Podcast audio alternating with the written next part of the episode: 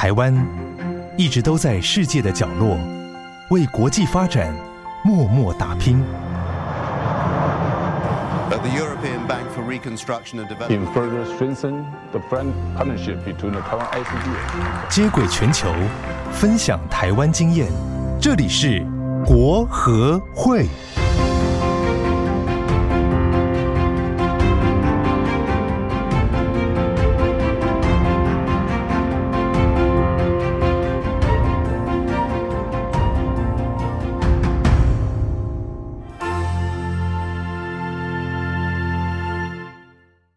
大家好，欢迎来到由国际合作发展基金会所直播的 Podcast 节目。哎，来自台湾员外的声音，我是哲青，我是静婷。在今天进入节目的主题之前呢，一样先让大家来听听今天员外的声音。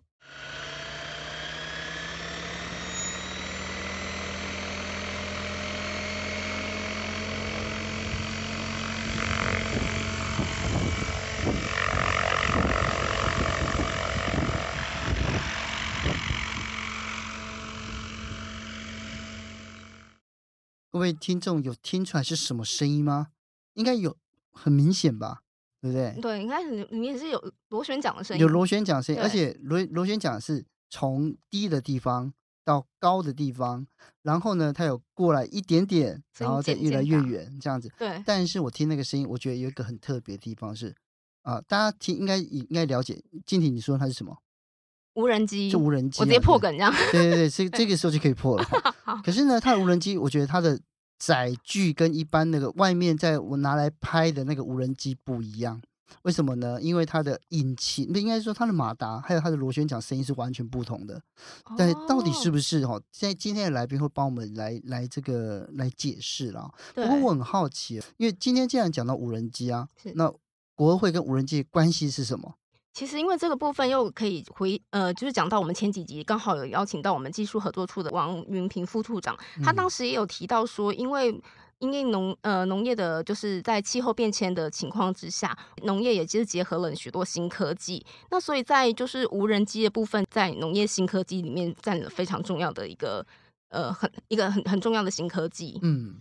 所以呢，就是哦，因为我们今天要继续要来谈 SDG Two 的重点嘛，对不对？对，也就是呢，这农业科技的这耕作技术如何因应气候变迁、极端气候跟其他的天然灾害，对不对？然后来促进发展。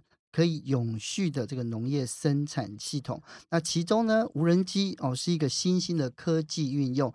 前几天我在看新闻，我看到，例如说，包括像以色列，还有在印度，哈，有一些呃农业区试着使用农呃无人机来播种。哦，大家可能有之前就有听过的应用，包括了喷洒农药、农药和对喷洒农药这样子。不过呃，到底无人机在跟国合会的合作这方面，还有哪一些我们不为人知的故事跟秘密哦？那我们今天邀请到的这一位啊、呃，这个来宾呢，哦是非常哦，在走在国际趋势的前端。他不仅仅哦，就跟国会的合作有好几次的这个研习班的这个热门的议题哦，而且早在二零一七年跟一九年。就邀请过啊、呃，今天的来宾来参加过这个国合会的研习班，那就是罗正芳董事长。那罗正芳董事长目前呢，在在这个经纬航太科技，他是创办人也是董事长。那更重要是在产官学不同的领域里面，都曾经有留下过重要的足迹跟政绩。所以一起，我们来欢迎罗正芳董事长。董事长你好，欢迎罗董事长。Hello，两位主持人哲青跟静婷，还有所有收听的听众朋友。大家好，我是罗正芳。那个一开始的时候，我听到那个螺旋桨的声音，就是我现在猜测，就无论是它的这个功率啊，它是什么，应该是不是一般大家在用的那种小型的无人机吧？是的，哦、你刚刚听到的是我们的神农机。神农机，哎，它是一个无人操作、能够自动飞行的直升机。嗯、它是直升机哦，因为它必须要带比较重的喷洒，哦，就是可以带十六公升啊的这个啊药桶。是。啊，取代了我们现在老年化的这个劳力替代，嗯，做自动化的这个喷洒，是。避免这一个啊人暴露在这个农药的危险的啊雾滴里面，嗯，那你听到它就有一个嗯非常有威力的哦这个马达的声音，对，啊，那么它在台湾，我们在现在的乡乡野啊田间也看到了。那其实啊、呃，跟过去的老年人不大一样。现在年轻人呢，带着他的电脑，嗯，自动设定航程，嗯，那事实上一天可以照顾的农田的面积大概是十倍到十五倍。哦，是是，如果我们把这台神农机也拿到马来西亚，嗯，去一天可能有二十倍到三十倍。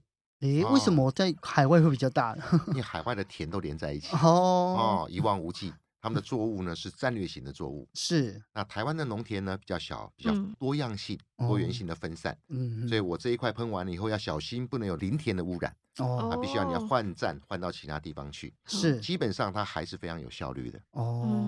所以真的就跟我们刚才一开始听到的那个，就是以以为的无人机不一样，它是比较大的哦，对，它是喷药的，大概大概比一台摩托车还稍微大一点，比摩托车还要再大一点点，哦、所以它大概有应该没有超过一百公斤吧？没有。因为啊，现在都控制在二十七公斤左右。哦。啊，原因是因为欧盟跟国际的标准，嗯，它在这一个啊啊输出管制上面，嗯，它希望你能够先做到这样的规模。哦。再重一点点呢，它会把你当做武器来 看待。哎，当武器来看待哦。啊，你无人机也改变了整个啊整个世界战争的形态啊。是。啊，现在都靠机器人在前面防卫国土啊。嗯。或是做这个啊隐形的偷袭啊。嗯。啊。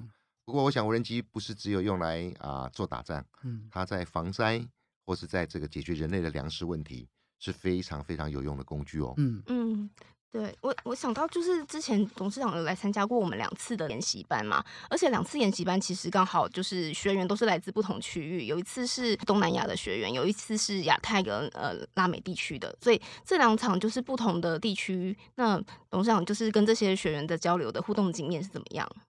好，我想刚好我们今天在谈 SDG，我可以先从这边开始啊。啊，由于全球暖化，那么所引起的极端气候异常，嗯，我们知道我们的天灾的级数哈，呃，越来越大，频率也越来越越越不稳定。嗯，在这种状况之下呢，那我们的生态系呢受到很大的影响，环境资源呢，不管是缺水也好，或是这一个啊，我们的生态受到冲击，的确整个世界。乱了套，那因为整个生态系被了这样的极端气候异常给给搞坏的话，那自然对于我们的粮食产生很大的冲击。以目前来讲，现在是非常高度发展二十一世纪，竟然全球啊还有八亿人啊是处于非常饥饿的状况啊，这个是个大问题，台湾可能很难想象。那呃，我们的整个啊土地的资源或水资源，因为有严重的变化，那粮食的生产呢，也开始受到了紧张，拉起了警报。再加上这两年疫情，其实疫情最大的问题就是很多人没有办法准时的上工。嗯，那原来在农业部门里面呢，很多东南亚国家都用了很多的外劳，这些外劳也都被遣散回国。嗯，因此原本老年化、少子化就不够了，再加上外劳不在了，嗯，所以它的整个农业生产就就停滞，嗯，甚至是产能受到很大的影响。是。再加上我们这农粮食的运输的过程里面断裂了，嗯，啊，运输不及啊，或者是通货膨胀，嗯，所以穷的国家呢，它越来越没有办法取得粮食，哦，所以这个两年的这一个啊啊啊负负面的循环之下，嗯，那的确对于我们现在全球造成很大的影响，嗯，该怎么解决？其实，在人少的人手不够的时候，就是要用无人载具、无人系统。自动化的设备，嗯，来弥补，嗯，那这两年的学员呢，对于台湾的无人机的发展特别感到兴趣，因为台湾的无人机扮演了两个角色，哦，嗯，第一个是空中之眼，哦，哦，这期应该有看过那个星际效应啊，有有无人机在大型的玉米田上面，是，是不是？好，一直在盘旋跟飞行，是，那事实上。扮演无人机扮演天空之眼的，不是只有在战场上面哦，现在也用在比如说泰国嗯。的甘蔗哦，甘蔗是越南的稻米嗯，马来西亚的棕榈树嗯，由于他们种的面积都超级的庞大嗯，像马来西亚的棕榈树就有六百多万公顷是哦，印尼可能有一千多万公顷嗯，两个加起来那种都跟海一样大嗯，那个没有办法用人去巡逻的啦嗯，对，那无人机它携带了。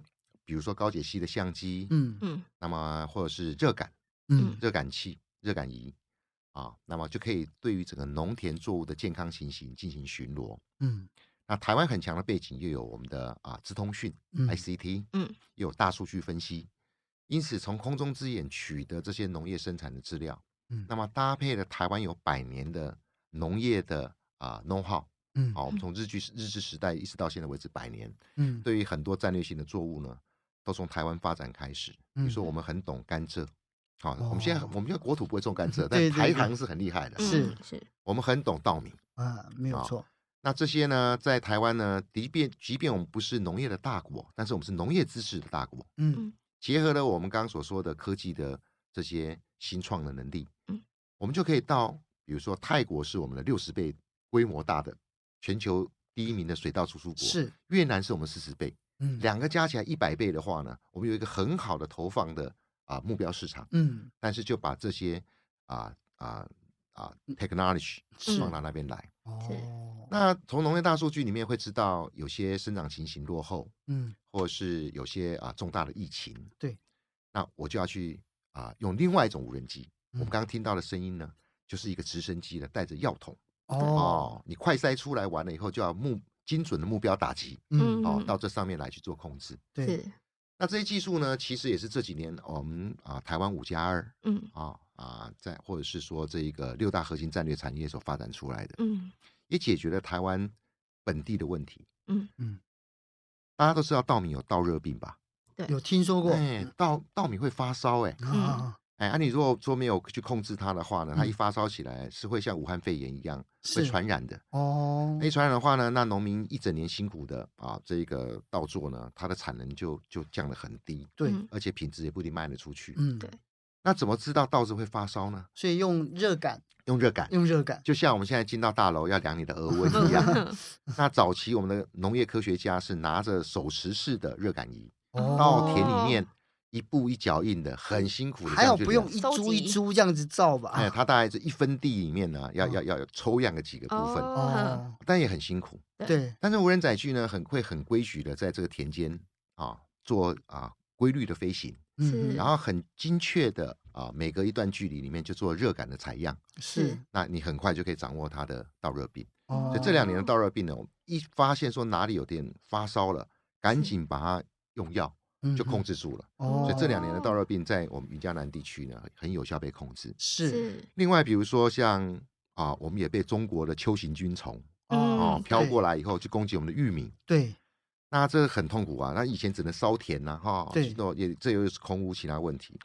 那我们就要研发用什么样的无人机啊，带什么样的药，能够对于啊，刚水稻是低的，嗯，对啊，玉米是高筋的作物，对，做怎么样的喷洒？对，啊无人机因为有很强的气旋哈，对，你听到刚刚那个那个啊螺旋桨声音，对，声音很大，它其实会带动整个向下的气旋，哦，把你很均匀、很细致的这些药物呢送到根的比较根部，哦，所以是整套搭配起来的。是因为其实我们刚刚在想的时候，听那个声音的时候，因为我们在想说无人机在上面飞嘛，然后要喷下去的时候，哎，它会不会只有在上面而已？嗯，对，页面上或什么的，对呀，就是对，怎么怎么确保它都都那个喷？事实上，连它的这个药物，嗯，它的粒径要多小哦？比如说，哲青，你可能我们去去吃美食，夏天很热的时候，会不会喷一些凉凉的对哦水雾？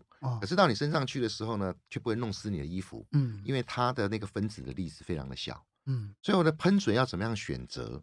那这个微滴下来了以后呢，可以在页面里面不会被弹开，嗯，或者是最好的量。哦，啊，我这个都是跟我们的农委会是啊，比如说药毒所、防检局、农事所做了两三年的国家计划。哦，这样做完了以后呢，我们也定了农业的标准。嗯，而且更棒的是，我们就是让农药能够减半。是，因为你能够精准，因为你用量能够少就足够了。嗯，对，我们不需要啊大量的个农药呢，它会造成啊土壤的退化。嗯，啊，这也是我们粮食危机的一个很重要的原因。对，啊，也会过多的用药呢，也会让我们土壤里面的生态系呢，啊啊受到破坏。嗯，那所以这种精准的这种飞行的投递。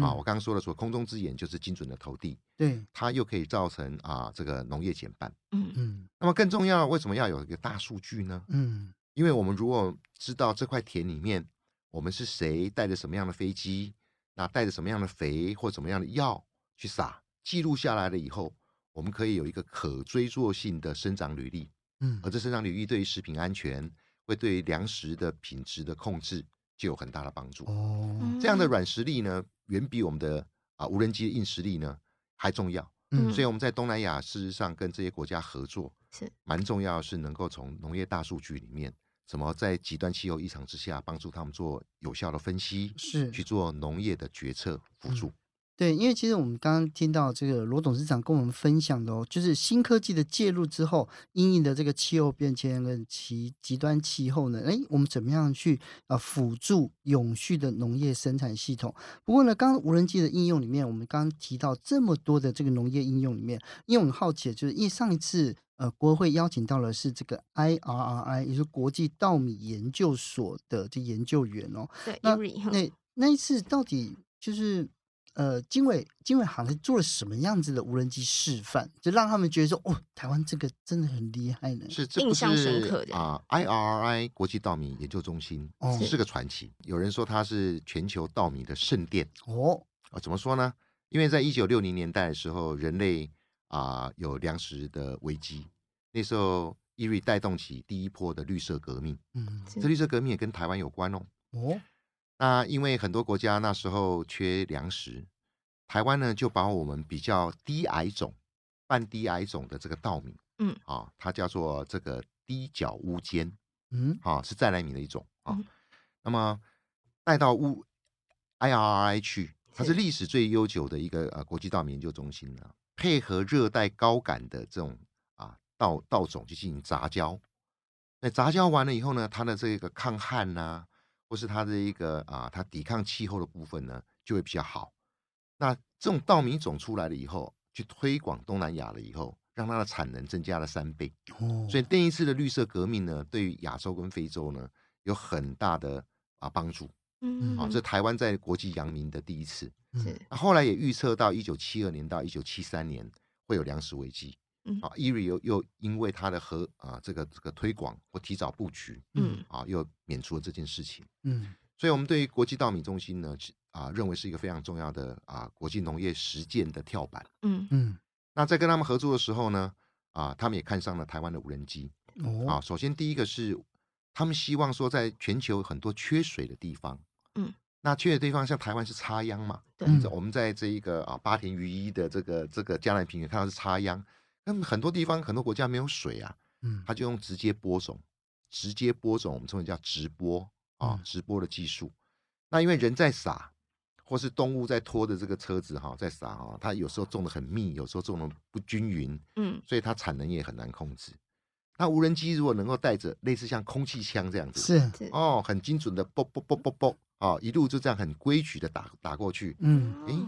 这个就是一种直播的技术啊，而不受地形的限制。嗯，而且是新的技术，是新的技术，是特别针对缺水的地方。哦，那么第二就是农业大数据，我刚刚所提的、嗯、啊，怎么样能够啊布局于先机啊？对于大型的疫情或是它的啊健康情形，嗯啊，或者是是是营养不良要追肥，嗯啊，提早能够用这个监控的方式，能够空中之眼能够看到，嗯，通过跟我跟 IRRI 的合作。嗯，我们从这个特殊的无人机的刻制化设计，怎么样从播种到它的喷药，到它的施肥，啊，一路下来，嗯，那有可能可以在同一架飞机上吗？不可以，还是要不同的？我们可以可以把它做不同的这个啊装备，好像变形金刚一样，嗯、对、啊，带不同的东西，啊、它可以飞行是飞行嘛，嗯嗯，对，啊是有是是有机会的哈，嗯、那呃整合起来变一个 total solution。嗯，那如果能够透过 IRRI 的公信力，那我们可以扩散到更多需要的国家。嗯，我这我认为这就是台湾 can help 的精神了。是，对。可是，在这样的情况之下，就是刚才讲到，就是包括跟 IRRI 的合作。那呃，这目前无人机有在哪一些国家有实际上的应用呢？啊、呃，我们在马来西亚是最成功的。马来西亚最成功，透过了两边的啊、呃、经济部啊、呃、大力的促成。嗯、那、呃我们在马来西亚有一个台湾跟马来西亚的合资企业，它现在也在马来西亚最大的农场，嗯，在进行做稻米跟棕榈树对。啊的的生产的辅助，嗯，那呃在泰国呢，我们现在也跟中华电信一起合力在推啊，因为泰国的啊甘蔗的白糖，嗯，是全球第二大输出哦，所以虽然台湾现在很久没有种。种甘蔗。啊、我们现在糖厂都慢慢变成文创园区了。六十年前是我们把把泰国的这个做起来，不是人家做的是越来越厉害了哈，做的真的很大，因为它土地面积也大。对。但台湾这种新科技，如果过去啊，从卫星影像到啊无人机影像，嗯，不同的尺度的，然后帮助它很大的面积去做甘蔗田的管理，嗯，让它有可能从啊糖业输出国第二名变成全球第一呀。哦。哦，那还有越南，越南还有茶叶，嗯，哦，还有茶叶的，啊，越南茶叶是第二名，是啊，咖啡好像也是第二名，是。那稻米是第二名啊，橡胶也是前前三名吧。啊，那像菲律宾，我刚刚讲的就是啊，香蕉啊，在明达纳尔，嗯啊，全球有四十 percent 的香蕉啊，事实上啊，都在这边生产。嗯，那台湾的农科院结合经纬航太跟香蕉研究所，嗯，我们就来想说怎么大家帮忙香蕉。哦，啊，不同的作物就有不同的啊，它的啊，从它的用药或者是它的整个啊喷洒或管理。嗯，那这样的香蕉技术呢？但这两年受到了疫情的影响，啊啊不还还稍微停缓了下来，但是疫情总有开的一天，嗯啊总有开的一天。那啊我非常感谢国会哈啊，就是说以台湾的精神一直往前在推动，让台湾这些技术在这样的平台能够往前去做。不止只有西南向，还包含了中南美洲。嗯，我们的无人机也飞到中南美洲了。哦，哎，我常说我们的无人机是带着台湾的翅膀，台湾美名哈。是，我们到洪都拉斯。洪都拉斯，哎，洪都拉斯呢，用我们的啊监控的无人机在监看他们的松树。松树，哎，松树，为什么？因为他们是木材很重要的输出口国家。哦，啊，土森林的资源很重要。是是，很多国家现在啊，全球木材也是很很。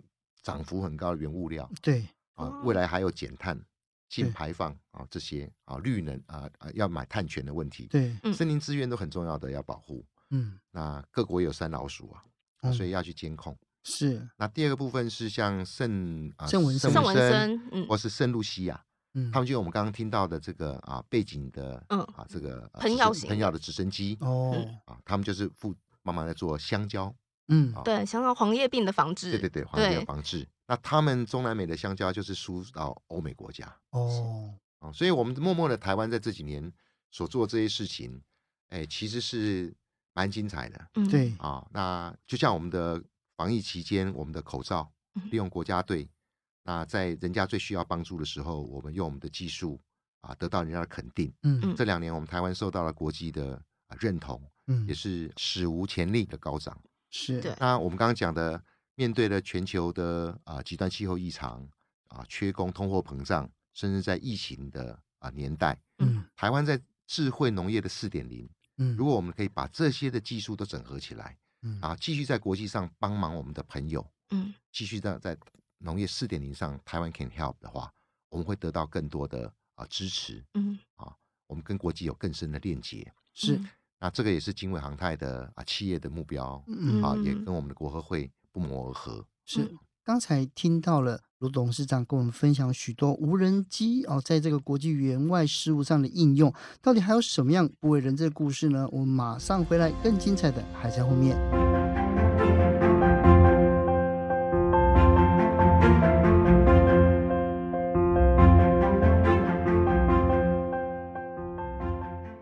欢迎回到哎，来自台湾员外的声音。现场是经纬航太科技的罗正芳董事长。那我其实我想请教董事长，就是无人机造这样子的无人机造价应该很贵吧？啊、呃，也不会很贵了哈，嗯、因为当初量比较少，嗯啊，所以它的单价难免会比较高。对，但随着它的用啊，任何一个工业产品都一样，当你的用量啊越来越大的时候，嗯、它会成本会精进。是，那以目前来讲。啊，我们的农业的农业机，嗯，的确是在一万六千美金左右。你刚刚听到那个，嗯，直升机。是，但是各国针对的农业机具都有补贴。哦。像他在台湾，你如果买这样的农业机呢，农委会有百分之四十的补贴。哦，这样也不少，很多哎。那我们现在也是跟啊，我们对面的哈，嗯，在经济上也是我们的威胁哈，是这个红色供应链的部分，对，我们跟大疆在全球也在竞争，对，啊，那呃，其实慢慢会有些创新的。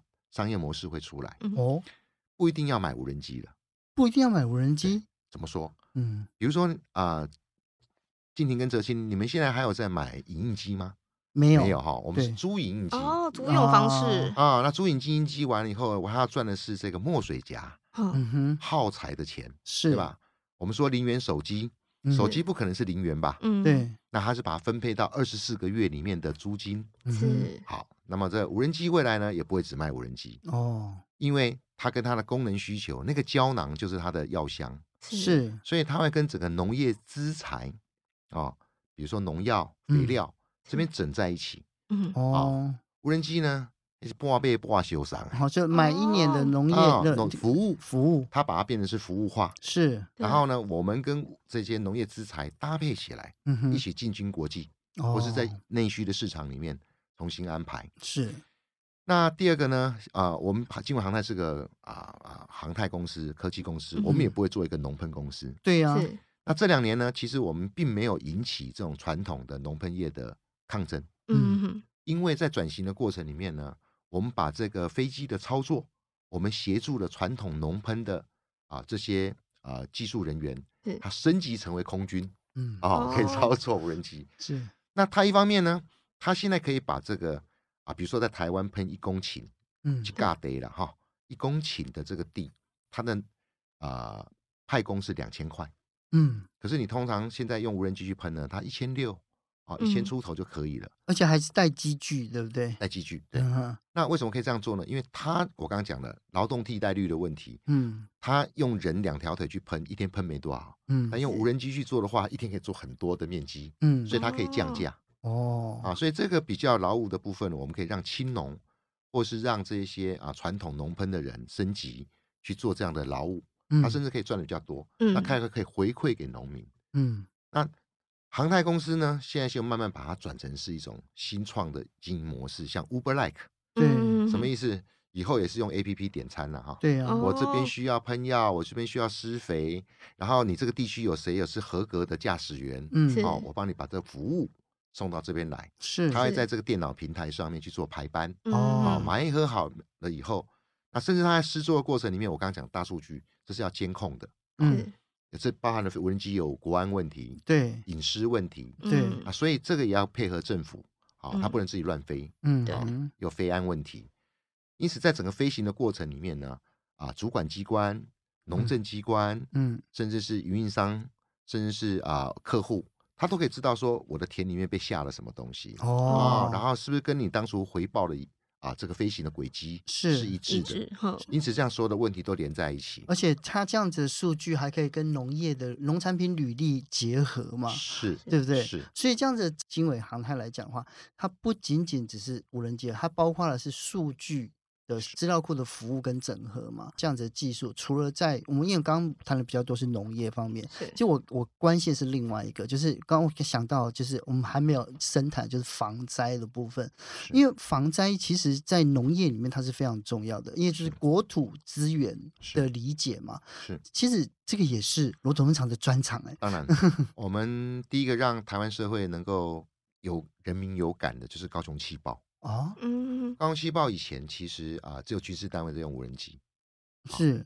那呃，在高雄气爆的当天，我们都摸不清楚啊，到底多严重，那范围多大？对，那那时候啊，经纬航太的飞机哈，你们在新闻上看到的高雄的气爆严严重的状况，嗯，第一次才有感受到说哦，从空中看是那么清楚，嗯，那而后呢，包含了台南大地震啊、花莲大地震啊等等等，嗯。啊，其实啊，小林村都会用到无人机哈，陆陆续一慢慢的越来越成熟。嗯，以目前为止，像中央防灾应变中心的无人机队，嗯，也是经纬航太去负责操作的。哦，啊，就是很很很少人知道。嗯，那灾区的第一时间把它的状况回传回来，对于我们掌握黄金的救援时间，嗯，啊是非常关键的。嗯，那呃也会把你的救援兵力。做比较好的投放，嗯，是。那现在国家也慢慢在在发展另外一个很重要，就是说灾害路段了，嗯，那未来有没有办法把这个啊特殊用目的的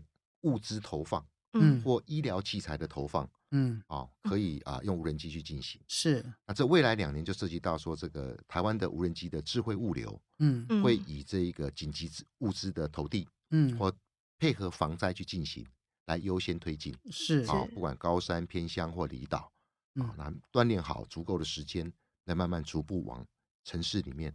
好，来进行做服务。是这个呃，因为像罗董事长刚刚谈到的这个技术跟整合，实际上呃，这个红色供应链，中国大陆已经做了非常非常的多了嘛，对不对？是。那在这方面的话，就如果台湾的这个技术，无论是跟国合会的合作，或是进军国际，我们还有哪一些优势，或者说还有哪些需要加强的地方呢？我们的优势其实是在跨域，跨域啊，因为台湾人哈、哦、擅长在啊不同的领域。能够坐下来心平气和的谈，嗯、我们称为叫系统整合、嗯、SI 啊，会互相尊重专业。那中国大陆也不是说不强，因为举国之力在发展无人机，嗯哼。但是他们两个人啊，三个人坐下来，里面有五个声音 啊，大家都互相会觉得说，哎，我很了不起呀、啊，或怎么样。在整合上面，他们事实上是比较难的哈。哦，那的确啊，台湾啊，除了在这个 SI 系统整合之外，那么其实蛮重要是我们。对于整个农业技术有很强很长一段时间的啊这样的耕耘跟发展，嗯，不是只有在半导体啊跟电子产业，嗯，现在怎么样把我们这些很重要的这个啊文文化或知识上面的啊这一段，能够结合到我们新的啊技术啊整合起来，嗯啊，那会发会有更大的威力，是啊，这点我觉得我们啊的确会比中国大陆啊会来的啊有有机会。是，其实我刚刚在听了罗董事长跟我们分享了这么多哦，无论是在无人机应用，或者是说这个私部门跟这个公单位的合作。不过我想要问静婷，因为在在国合会里面，应该其实国会应该要跟很多私部门也合作过嘛，对不对？有哪一些呢？目前如果是像我知道，嗯，我们透过像那个呃罗董事长之前参加的研习班的话，嗯、我们之前因为特别呃有在推动金南商计划关系，嗯、所以我们有一些像商级论坛的部分，嗯、也有邀请一些就是台湾的呃优势的厂商来。就是呃参加我们的这个商级论坛，然后当当时也是有很多不同的，除了呃经纬航太之外，也有还有像宏远兴业啊，还有中飞航国际物流股份有限公司，还有世邦国际物流股份有限公司。嗯，对。那除了除此之外呢，据我所知，像我们呃研习班就是在办理过去还没有疫情之前，我们其实会邀请友邦的呃官员来台湾上研习班的课程，那大概是两周左右的课程。那在课程除了就是普通的理论课程之外，我们其实也会让就是友邦国家的官员看到台湾的优势，所以我们也会带呃友邦官员到现地去参访，包括像我我印象很深刻，我同事有跟我分享过，他们还曾经带就是官员到 Gogoro，对，去参参观过，对，所以其实是有有充满很多很很很多不同的就是产业，我们都是让就是友邦可以知道说我们台湾的优势这样子。因为其实有很多的这个听众朋友，他们也很好奇啊，你看像之前我们有跟呃。就是国会有跟私部门有合作嘛，对不对？可是呢，因因为这在这些研习班，是不是因为疫情之后，然后就就没有再办了呢？诶，这倒没有哦，因为虽然疫情的关系，他们不呃，因为友邦官员可能没有办法，就是因为呃这些航班的问题啊，会有就是呃边境的问题，所以不能进来。但是我们还是有办线上的研习课程，哦、对，所以其实反而我看我们自己就是会内就是一些呃产出，其实我们的那个研习班。不不减反增，我看他们办更多，因为他们线上之后好像 就是越越用越顺，所以他们现在线上的那个研习班越办越多，然后学员还更多。这样子你会不会以后你们都出不了国啊？你说他们就 越办越顺利，对呀、啊，就以后都不用出去了，这样子。他们甚至还是成成立了那个线上学院，我记得 ICDF School、哦。对，是。所以在这边的话可以看到，就是说，其实国会呢跟很多的这个私人机会私部门都有合作。那最后面呢，我想要在最后来请教一下罗董事长哦，就是说，在无人机的应用和这技术整合上面，我们在国际上还能够提供什么样的技术跟那个服务呢？好，比如说智慧巡检，智慧巡检，我们的台湾现在有两万多座桥梁哦哦，那桥梁不巡的话，因为它年旧，嗯哼啊啊失修是，它可能很会断，那一个苏澳大桥就断过，哦、对吧？对对对。那比如说我们赖以为生很重要的电力电网啊，对，哎，电力电网你也必须要巡啊，嗯、否则它台风过后不知道哪里会不会有土石流，嗯，然后呢，一座电一座。电塔如果倒的话，那几百万人又又失去了电力。对，再生能源，比如说太阳能板，比如说未来的离岸风力发电，嗯，这些关键设施啊，跟我们经济有关的、民生有关的能源供给，那其实很需要无人机去这些地方，嗯，去做巡检，对，例行的巡检。在很多其他的国家，还有天然气供应的管线、管道、石油的油管啊，那个都非常难用人啊，经常性的去巡。那我们可以想象在，在啊，我我个人认为啦，在二零二五之前，会发展出全自动化的啊，就是放一个箱子，这箱子可以打开，嗯，那无人机就像蜜蜂一样，蜜蜂一样啊，自动飞出去，在它的范围里面呢，拍完了。